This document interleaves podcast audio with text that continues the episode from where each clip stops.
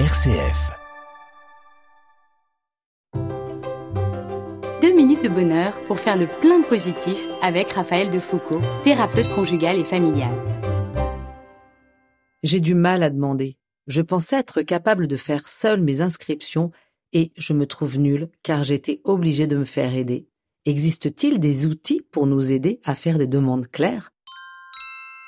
Savoir demander est une composante très importante de la communication et donc de la qualité de nos relations. Et oui, demander de l'aide peut être difficile, par peur du refus, la peur de gêner, ou qu'on pense de nous que nous sommes incapables. Déculpabilisons-nous. S'appuyer quand on en a besoin sur des ressources extérieures est au contraire une voie pertinente pour économiser du temps et de l'énergie ou encore pour développer une belle coopération. Alors, quelles sont les astuces pour formuler une demande? Tout d'abord, évitez de transformer votre demande en exigence. Prenez l'habitude de formuler votre besoin avec la phrase j'ai besoin de et non j'ai besoin que tu, comme j'ai besoin de pouvoir finir ma phrase sans être interrompu. Faites aussi une demande claire.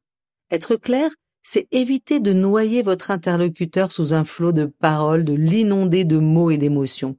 C'est formuler une seule demande à la fois et l'exprimer en peu de mots. Demandez-vous aussi si c'est le bon moment pour faire votre demande, que ce soit au niveau timing comme émotionnel. Enfin, effectuez une demande SMART, c'est-à-dire simple, mesurable, accessible, réaliste et limitée dans le temps. Comme pouvons-nous passer 30 minutes ensemble le week-end prochain?